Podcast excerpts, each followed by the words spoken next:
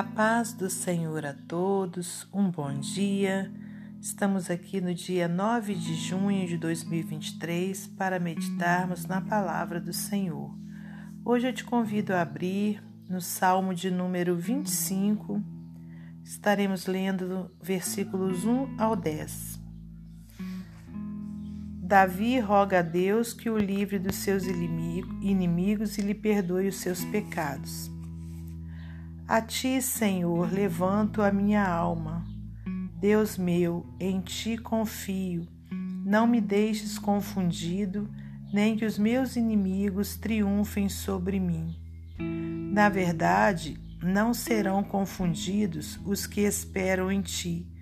Confundidos serão os que transgridem sem causa.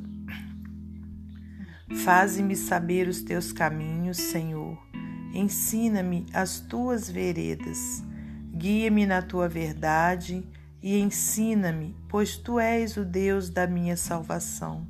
Por ti estou esperando todo dia. Lembra-te, Senhor, das tuas misericórdias e das tuas benignidades, porque são desde a eternidade. Não te lembres dos pecados da minha mocidade, nem das minhas transgressões mas, segundo a tua misericórdia, lembra-te de mim, por tua bondade, Senhor. Bom e reto é o Senhor, pelo que ensinará o caminho aos pecadores, guiará os mansos retamente, e aos mansos ensinará o seu caminho.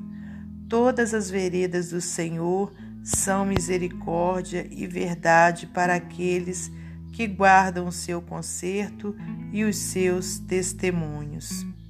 Senhor nosso Deus e nosso Pai, te agradecemos por todas as coisas, meu Deus, que o Senhor tem feito por nós e por tudo que o Senhor ainda irá fazer.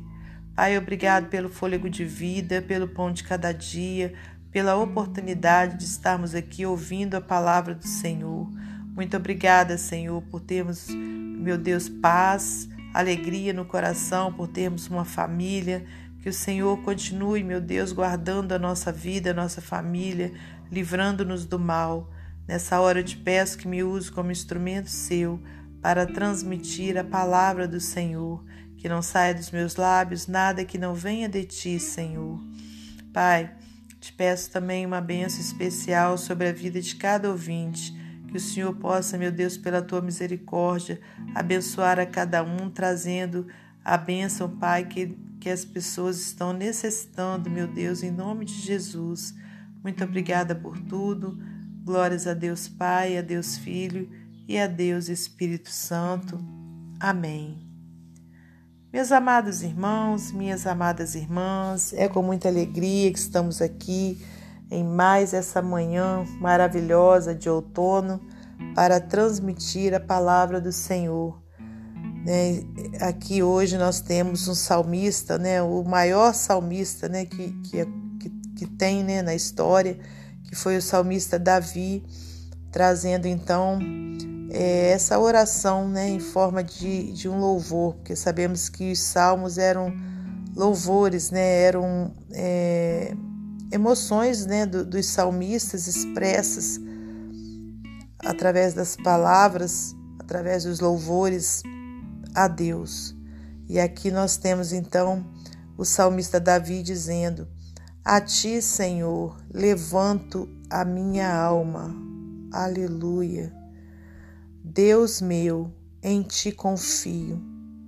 Não me deixes confundido, nem que os meus inimigos triunfem sobre mim. Olha que coisa linda, né, irmãos? É o que Davi falou aqui: A ti, Senhor, levanto a minha alma.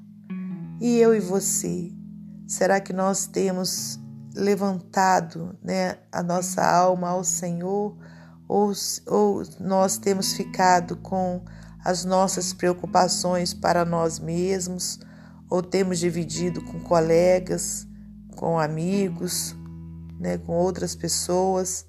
Ou será que temos feito como o salmista?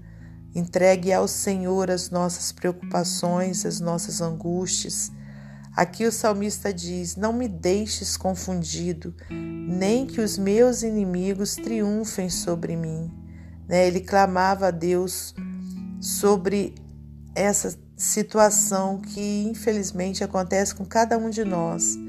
Muitas vezes, irmãos, nós não sabemos que temos inimigos, né? Que tem pessoas que infelizmente não gostam de nós, né? E que se tornam nossos inimigos e muitas vezes, conforme eu disse, a gente nem sabe. Então, é necessário que a gente peça isso ao Senhor.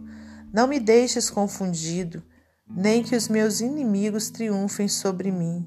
Né? Então, a gente deve sempre pedir a Deus, por meio de oração, né, para o Senhor esclarecer as coisas que estão ocultas, né? não, de, não, não nos deixar ser enganados por outros não deixar que os nossos inimigos triunfem sobre nossas vidas. Versículo 3: Na verdade, não serão confundidos os que esperam em ti. Confundidos serão os que transgridem sem causa. Né? Então, aqui o salmista mesmo se dá conta né, de que aqueles que esperam em Deus não serão confundidos. Né? Deus estará sempre é, trazendo à tona né, aquilo que está escondido, aquilo que está embaraçado. Então, o próprio salmista, no, no versículo 2, ele pediu a Deus para não o deixar confundido. E logo na sequência, ele mesmo se dá conta né, de que não serão confundidos os que esperam em Deus. Aleluia, glórias a Deus. Versículo 4: Faze-me saber os teus caminhos, Senhor. Ensina-me as tuas veredas, né? ensina-me os teus caminhos. Aleluias, glórias a Deus. Guia-me na tua verdade e ensina-me, pois tu és o Deus da minha salvação. Por ti estou esperando todo dia. Né? Glórias a Deus. Então, guia-me na tua verdade, né? A verdade do Senhor é o que? A palavra dele né, expressa aqui na Bíblia Sagrada. Então, que o Senhor possa nos guiar na tua verdade né, e possa nos ensinar através dessas palavras maravilhosas, através da palavra de Deus. Lembra-te, Senhor, das tuas misericórdias e das tuas benignidades, porque são desde a eternidade. Não te lembres dos pecados da minha mocidade, nem das minhas transgressões mas, segundo a tua misericórdia, lembra-te de mim por tua bondade, Senhor. Glórias a Deus. Irmãos, nenhum de nós é merecedor da bondade de Deus sobre nós. Né? Quando a gente para para refletir, a gente vê quantas coisas né, a gente já fez pecando contra Deus.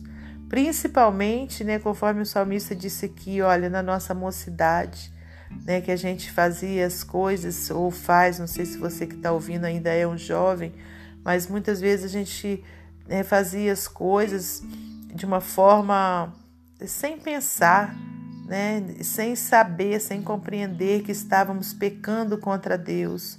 E aqui o salmista então pede ao Senhor para não se lembrar desses pecados, né, e agir sobre a vida dele com a bondade, né? Lembra-te de mim por tua bondade, Senhor. Quer dizer, nenhum de nós merece, né? O salmista falou: Lembra-te de mim por tua bondade. Então é pela bondade de Deus que nós somos lembrados por Ele.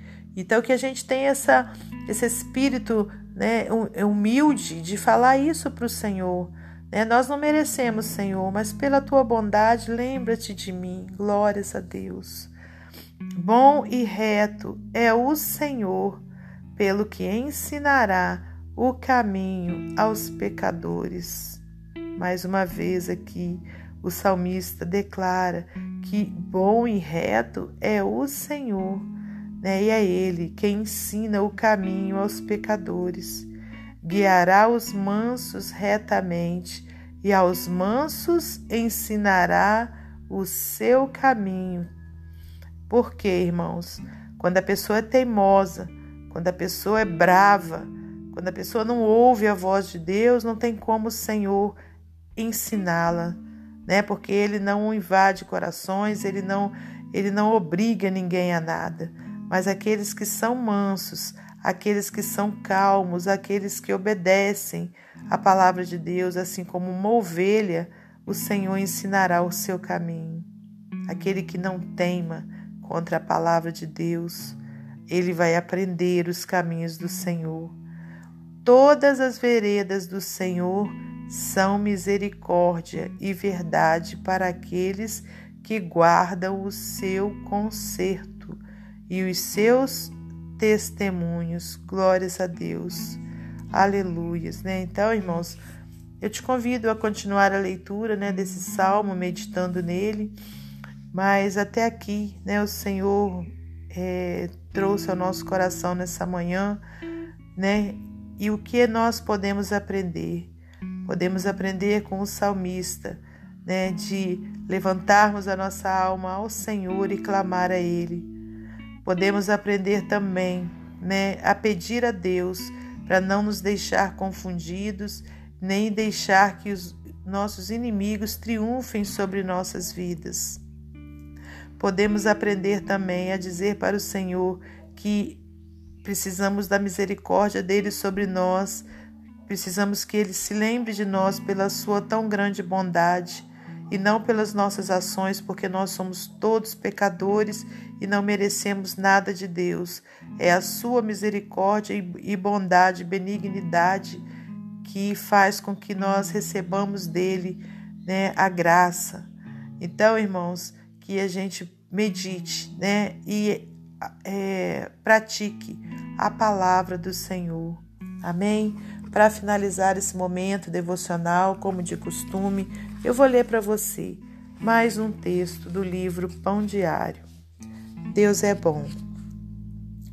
Joaquim Silvério dos Reis é ex execrado no Brasil como traidor dos inconfidentes mineiros, mas do ponto de vista da coroa portuguesa, foi um herói. Traidor teria sido Tiradentes. Bom é o promotor que bota bandido na cadeia mas os criminosos não o veem da mesma forma. O jogador que marca a favor do meu time é bom, o que faz o mesmo pelo adversário é o carrasco. É natural que seja assim, pois temos uma visão umbilical do mundo. Julgamos entre bom e mal, conforme nosso próprio ponto de vista. Raramente é diferente. Esta forma de ver as situações contamina nossa compreensão da bondade divina. Deus é bom, dizemos, quando somos guardados do perigo. Mas e se o pior acontece, ele deixa de ser bom?